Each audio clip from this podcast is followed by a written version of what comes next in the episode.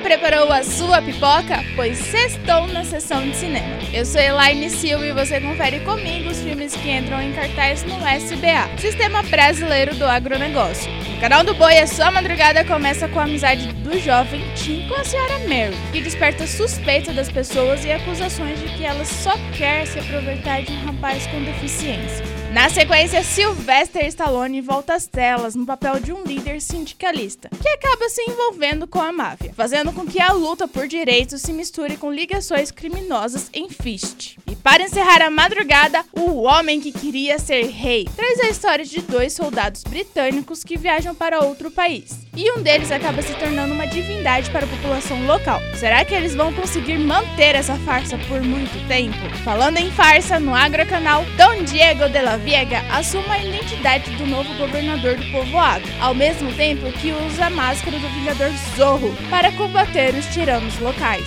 Em seguida, cinco crianças vão aproveitar a viagem da mãe e o falecimento da babá para ter o verão dos sonhos. Mas para isso, a filha mais velha precisa arranjar um emprego, convencendo a todos de que é uma mulher de 28 anos.